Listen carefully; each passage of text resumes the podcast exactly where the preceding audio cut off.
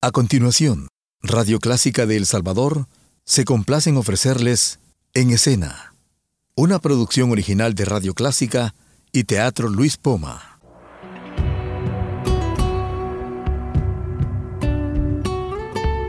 Siempre con usted, Radio Clásica 103.3.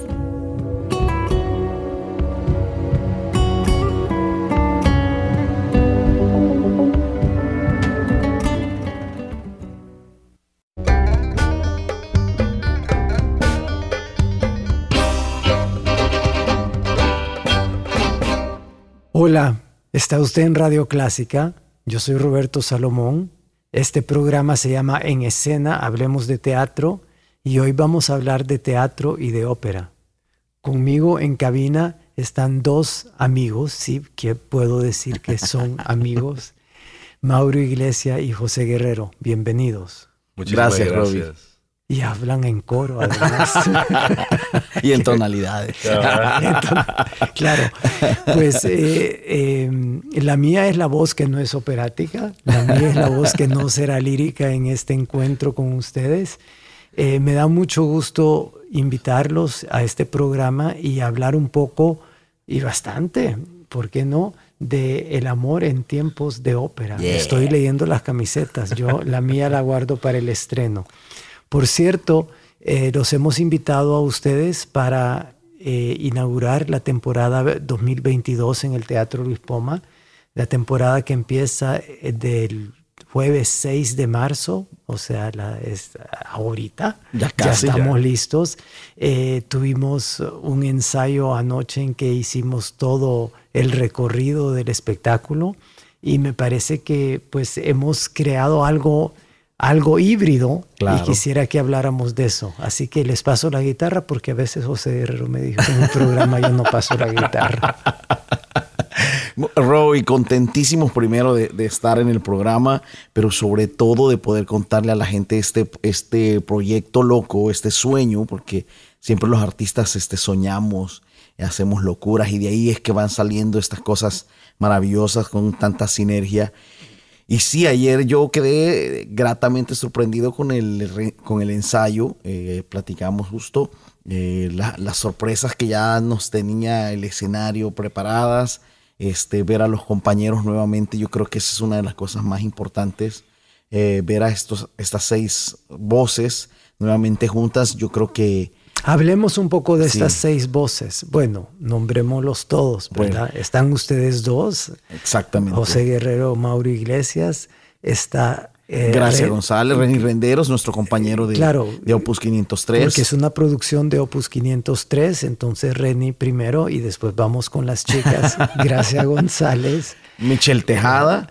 Y por supuesto nuestra queridísima tía Connie, que es Connie Palacios. Así es, y realmente seis voces que son las de las mejores, yo diría las mejores voces eh, de ópera en El Salvador y las que realmente han tenido un entreno y una formación en el canto lírico, que hay gente que ahorita se está proyectando en el medio que quizás han seguido un curso o otro con, con, algún maestro, pero que no se puede decir que sean cantantes formados, ¿verdad? Pero eso pasa en todas las disciplinas, ¿verdad? Aquí cualquier, cualquiera que changaranganea dice que es músico.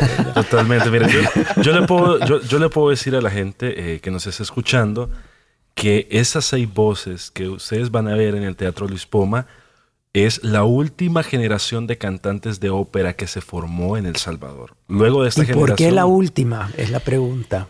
Yo, yo siempre cuento una anécdota. Este, estaba con uno de estos grandes barítonos eh, eh, que ya falleció, un barítono guatemalteco. Eh, y estábamos platicando con él justo cuando yo estaba empezando a estudiar. Y recuerdo que se me olvidó el nombre, ya me voy a acordar. Y me dijo que estas. Había el disco duro está dando. Sí, ahorita. Pero yo recuerdo que eh, muchos compañeros míos de esa época llegaron y le dijeron, maestro, gusto de saludarlo, un autógrafo. Y... Luis Girón May. Luis Girón May. Y me acuerdo de él que eh, me, saludó porque mi mamá eh, iba a cantar con él en esa noche y me dice, José, ¿qué estás estudiando? Y le digo, ah, mi personaje para monóstatos de flauta mágica. Y le dio risa y me dice, tú eres el cantante de ópera. Tus compañeros han venido a decirme que están aprendiéndose canciones de Tosti, eh, el área tal. Me dice, un cantante de ópera hace, estudia personajes, no se aprende áreas chiquitas, no se aprende canciones nada más de arte. Eh, busca construir personajes y eso es lo que, esa fue la respuesta que te hizo la diferencia con respecto a algunos de tus compañeros que de hecho no siguieron el proceso.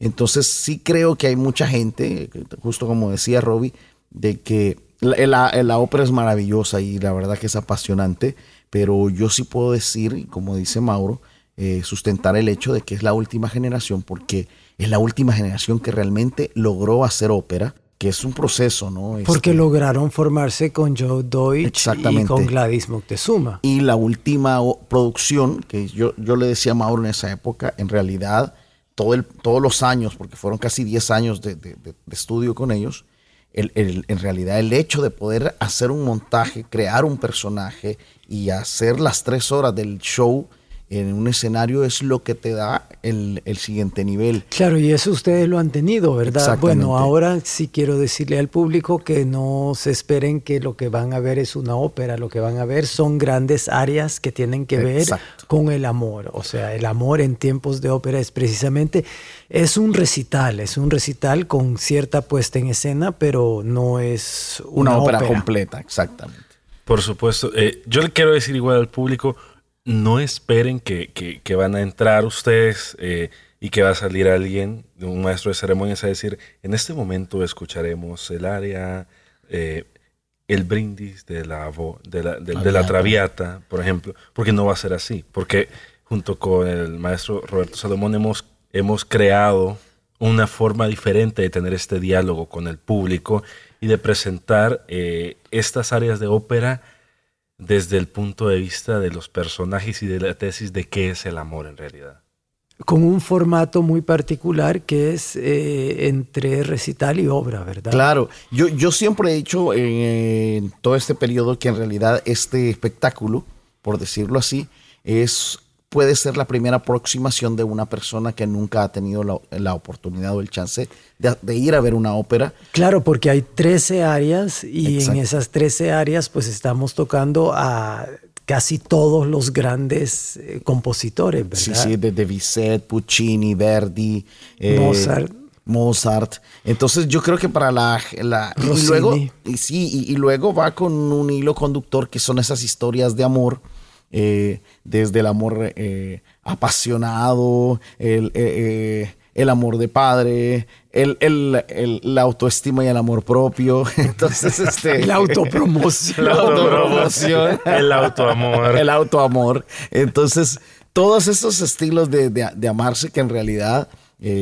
bueno, la ópera es un género que tiene casi 400 años y entonces uno se da cuenta que es un género con una riqueza tan grande que puede, puede ir pasando el tiempo, pero la, base fundamental de lo que quiere decir se mantiene dentro de, la experiencia humana, simplemente se van cambiando eh, a, lo mejor las formas, ¿no? el, montaje, eh, pero, pero las emociones tan básicamente siguen, siguen y continúan de la misma manera. Claro, ustedes han incursionado en la ópera ah, más actual, así tipo Adams, etcétera o porque el, programa que tenemos es un programa bastante clásico. Claro.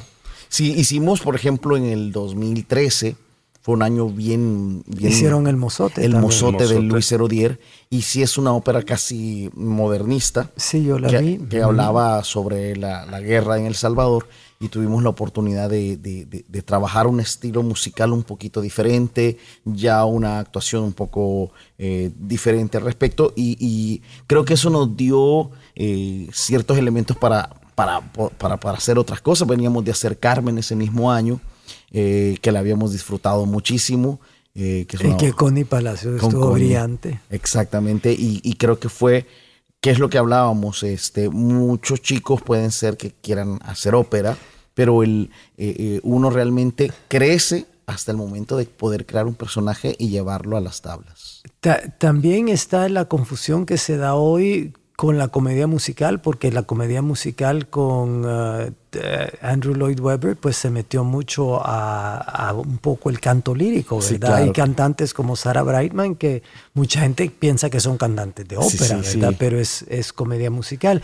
Hablemos un poco eso para el público porque me parece muy interesante, o sea, lo de, lo de la voz lírica. O sea, eh, porque ustedes los dos cantan, cantan pop también. o, sea, o sea, además... Este, hacemos pop lírico, hacemos, musicales. Claro, ¿qué, ¿qué, es pop? ¿Qué es lírico?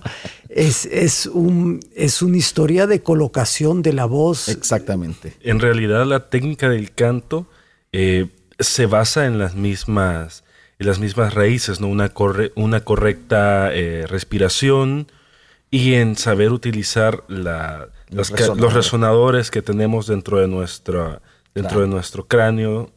Eh, para Se oye como raro, ¿no? Usar para poder, para, poder eh, proyectar la voz. Eh, grandes cantantes que se han dedicado ahora a la música popular como tal, en realidad estudiaron canto lírico. y dato interesante, o sea, esta gente es la que más está perdurando en su carrera porque detrás de todo esto que nos presentan eh, hay una técnica. Hay una técnica que es la misma técnica base que usa el cantante de ópera, por supuesto, manejada eh, en otro nivel.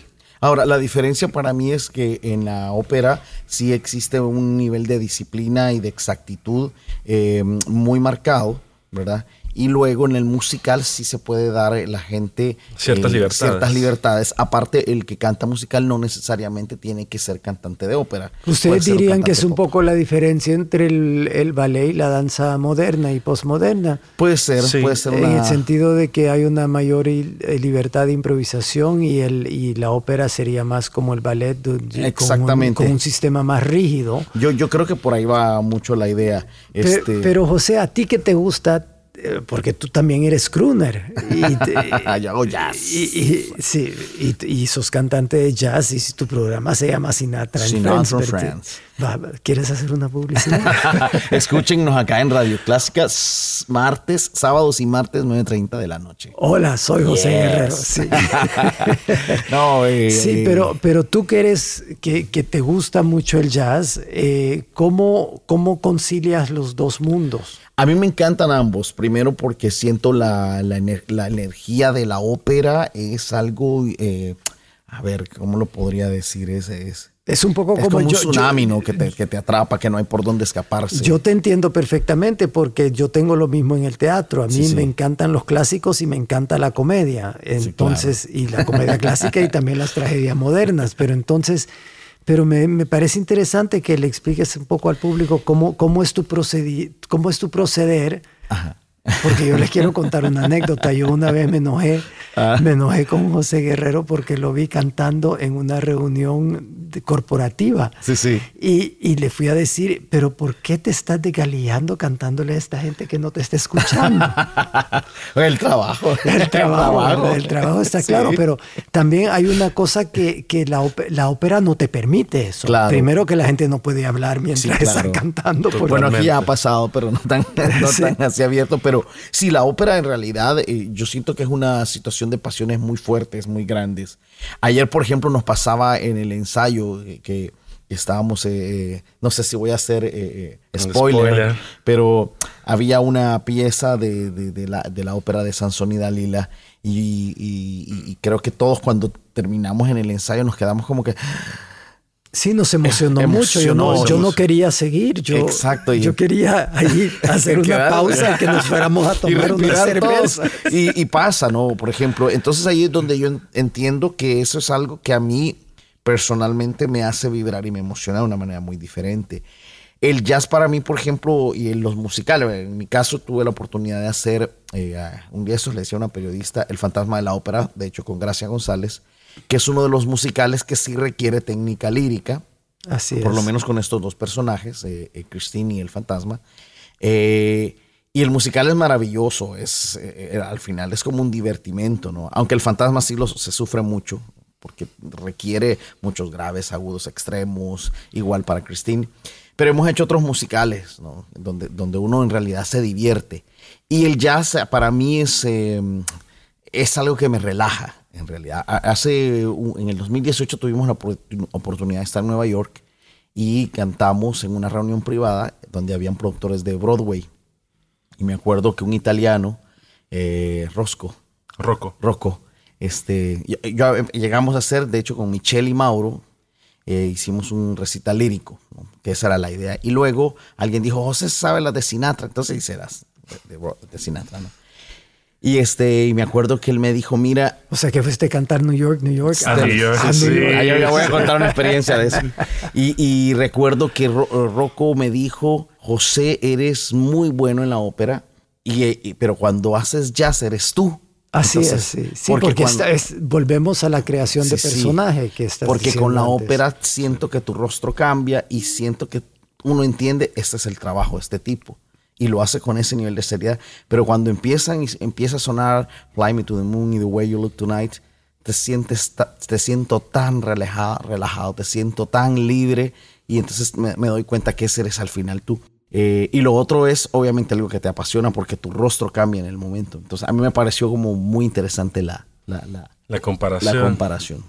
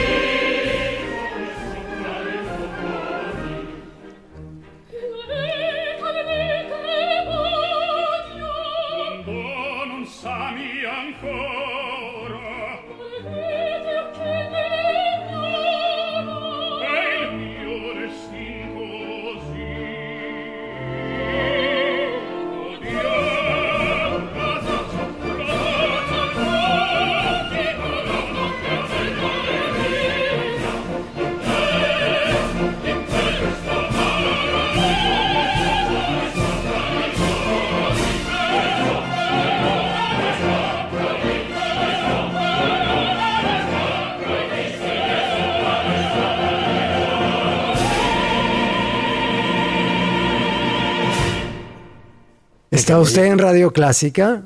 Soy Roberto Salomón. Estamos en escena, hablemos de teatro y hoy estamos hablando de canto y de ópera con Mauro Iglesias y José Guerrero.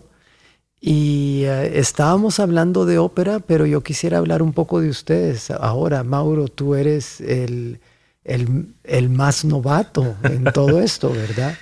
Cuéntanos un poco cómo es tu recorrido, cómo, cómo se hace un cantante de ópera en El Salvador. Es algo que Eh, a mí me interesa decirle al público. Bueno, lo primero es que como acá hay, eh, hay, hay tan poco contacto con este género, eh, muchas veces eh, las voces pueden estar ahí, pero no saben en qué enfocarse, que fue mi caso. O sea, Eres lle- un diamante Yo en llegué, bruto. Yo llegué, bien en bruto. yo recuerdo que yo llegué eh, con el maestro Dodge, eh, yo llegué queriendo cantar popular.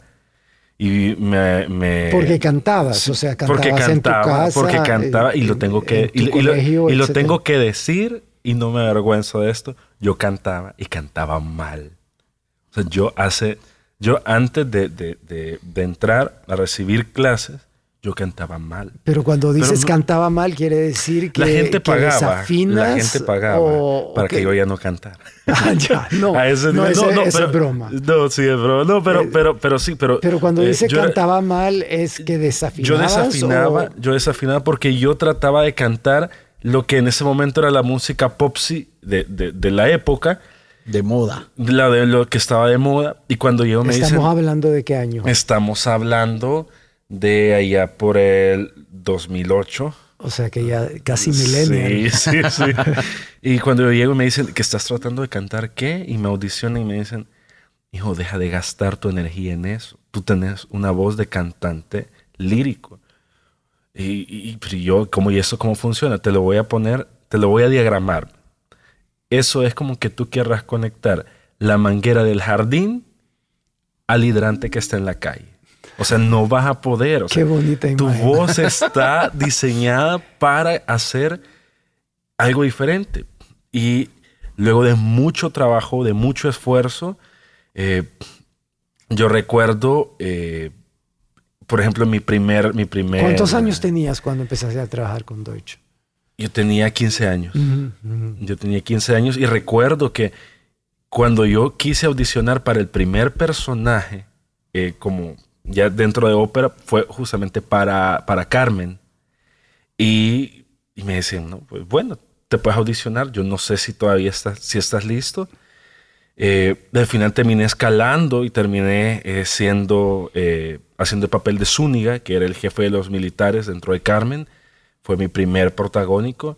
Y lo que decía José, el estar en el escenario y poder estar interpretando uno de estos roles es una sensación abrumadora.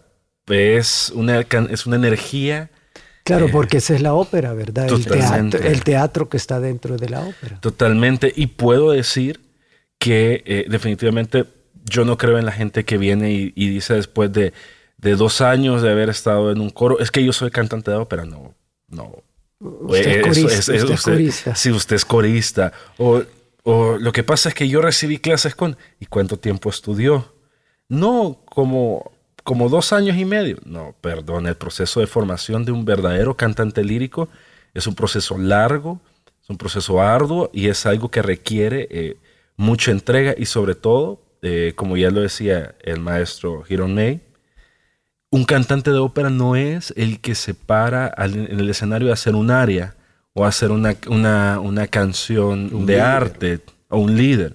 No, un cantante de ópera es aquel que ya ha preparado y ha presentado roles completos dentro de una ópera. Y eso es la diferencia entre nuestra generación y cualquier otra generación, porque eh, cuatro, de los, cuatro de los seis que vamos a estar en este espectáculo fuimos los protagonistas de la última ópera que se hizo en este país, que fue Cosi fan tutte.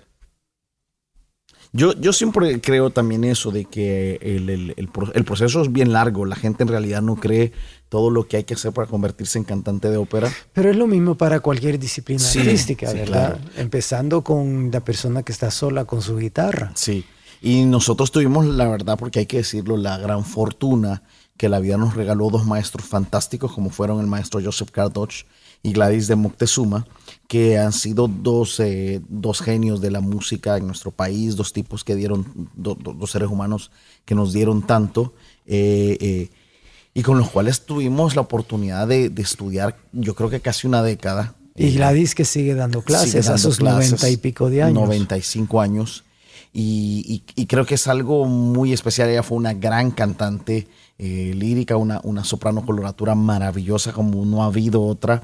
Y Yo la oí cantar cuando yo tenía nueve años y es una de las razones que decidí que yo quería hacer teatro. una maestra muy exigente porque no te deja pasar un, claro. Y, justamente el, proceso es larguísimo. Entonces aquí hay mucha confusión porque, por ejemplo, a veces cuando estamos con Opus 503 nos dicen, mire, mi hija es cantante de ópera porque canta con Te Partiró. Y, este, y uno dice, ah, bueno, qué bonito. Y es, pero la gente en El Salvador, por el mismo hecho de que no hay una academia formal, este, pues eh, la gente se, se pone nombre, se pone... Siempre, siempre llegamos a ese punto, ¿verdad? En este programa sobre la necesidad de educación sistemática en todas las áreas. Exacto. en todas las áreas del arte escénico, porque en las otras áreas hay, hay formación, hay formación de música, hay formación de artes plásticas, pero formación en artes escénicas hay muy Cuesta mucho. Y eso en es danza sí hay. Sí. Y eso es una de las cosas. El cantante de ópera también tiene que tener eh, sus, sus pinceladas de, actuación, que nosotros lo trabajamos también eh, como marrenderos y porque al final es la no es solo el hecho de cantar y hacerlo vocalmente lindo, este, sino que es también entrar en esa parte emocional, en explorar eh, los motivos, las razones, las emociones de, lo que, de, ese personaje al que hay que dar vida. Y eso es lo que hablábamos, el cantante de ópera es todo ese proceso de formación que obviamente requiere de mucho tiempo, de mucha experiencia, de hacer una ópera de hacer la otra, de afrontar una cosa, porque a veces pasaba, a mí me pasaba que de un personaje a otro trataba de hacer como los mismos movimientos. Y era como, no, es... claro, pero lo mismo que para un actor, ¿verdad? Que de, pasar de una obra a otra, pues si, si no se construye el personaje, el público se va a aburrir de ver claro, el, el, mismo actor, el ah, mismo personaje haciendo con Como dirían, ah, es José Guerrero haciendo de... sí. Sí, entonces todo ese proceso de... Sí, hay una crítica de, de, un gran, una gran estrella de Hollywood que se hizo en los años 50 y la crítica de cine dijo, este actor eh, no será nunca un gran actor porque quiere ser una gran estrella, o sea, todos los personajes son él. Pues, y claro, lo que nos enseñó Stanislavski, que cada, cada personaje tiene que ser creado a partir de cero. Claro, y, todo ese proceso, pues obviamente es lo que nos ha llevado a, poder en un momento determinado, en este caso, soltarnos de, la, casa paterna, por decir así, este, y seguir nuestros caminos por cada uno, ¿no? De ahí, por ejemplo, Gracia González, eh, que ha tenido la, fortuna de, estar en Europa cantando con orquestas en Suiza, en Alemania, luego Opus 513 fue para Nueva York para España, eh, Connie Palacios que ahora es maestra de canto y Michelle que definitivamente tiene una carrera maravillosa con una voz espectacular que fue nuestra compañera de gira en Nueva York y la gente estaba... Se agenció el premio, fue la primera, ha sido la primera latina en agenciarse el premio de, de, como cantante lírica en estudios independientes. Eh, de la NATS, de, la, Universidad de Columbia. Y la gente cuando llegaba a ella eh, eh, estaban muy, pero muy impresionados de su voz, de su talento. Así que para nosotros es una enorme alegría reunir estas seis energías, ¿no? Con, junto con Roberto Salomón, que está aquí entrevistándonos, y poder darle de nuevo ópera eh, eh, a nuestro país, que la gente pueda otra vez abrir esa ventanita y ver así como un pequeño escaparate, así los, como que fueran juguetitos, ¿no? Este, en resumidas cuentas, se nace y se hace, entonces. Sí, totalmente. porque solo tener la voz, no, no, no. tú ya demostraste que eso no, no, te servía de mucho. Sí, totalmente. Y, sin, sin el trabajo. Totalmente. Y yo puedo decir una cosa, luego de tanto tiempo y de tanto trabajo, eh, creo que... que fuera anciano, ¿verdad? Bueno, a mí me decía, ¿y cuánto tiempo estudiaste? No, 10 años. Ah, o sea, hubiera sacado dos carreras universitarias. Digo, sí, más o menos. No, pero después de todo este tiempo y de todo el esfuerzo, eh, tanto por parte de nuestros maestros como nuestro para, para, ser quienes somos ahorita, siempre eh, hemos mantenido un compromiso y eso se va a ver reflejado eh, en, este, en este montaje escénico el poder acercar este género a toda la gente. Todos el poder darles la oportunidad de que se enamoren del mundo de la ópera. Uno nunca sabe, yo siempre he dicho, uno nunca sabe eh, a dónde van a ser el próximo cantante de ópera, la próxima voz lírica. Pero si nunca tiene contacto con el género, no va a saber que por ahí es el camino. Así que el amor en tiempos de ópera, como obra inaugural de la temporada 2022 en el Teatro Luis Poma, los esperamos. Por supuesto. Del 3 al 6 de marzo, o sea, a partir de este próximo jueves, viernes y sábado, 8 de la noche, y sábado y domingo, 5 de la tarde. En el Teatro Luis Poma. En el Teatro Luis Poma. El amor en tiempos de ópera. Así es, y las entradas ya saben que las pueden adquirir a través de www.teatroluispoma.com. Ahí puede seleccionar su butaca. No se puede perder este espectáculo porque si no, créame, se va a arrepentir si se lo pierde. Yo lo y también en la boletería, perdón, también en boletería pueden comprar sus boletos eh, de martes a domingo a partir de las 2 de la tarde. Y sí quiero decirles que estamos con estrictas normas de bioseguridad y todos los cantantes que van a estar en escena pues tendrán una prueba antígena el miércoles antes de cantar, así que prepárense. Y, eh, y, el, eh, tenemos un aforo limitado para el público, así que ahí los esperamos. Se la van a pasar genial. José, muchas gracias y eh, a todo el equipo, mucho, mucho éxito en este próximo. Ahí los esperamos y nos la estamos, hemos estado pasando fantástico eh, regresar a las tablas, volver a cantar juntos. Crean, créannos que nosotros lo vamos a disfrutar muchísimo y creo que si nosotros lo disfrutamos vamos a poder compartir eso con todos ustedes que nos acompañan. Así es, así que, eh, ¿qué más queda decir? Nada más que nos vemos en el teatro. Esto fue en escena hasta la semana entrante.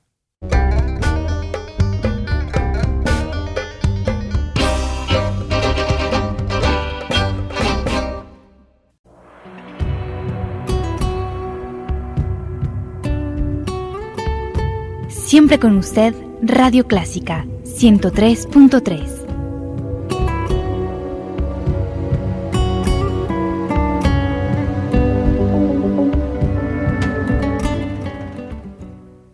Radio Clásica del Salvador presentó el programa En Escena, una producción original de Radio Clásica y el Teatro Luis Poma.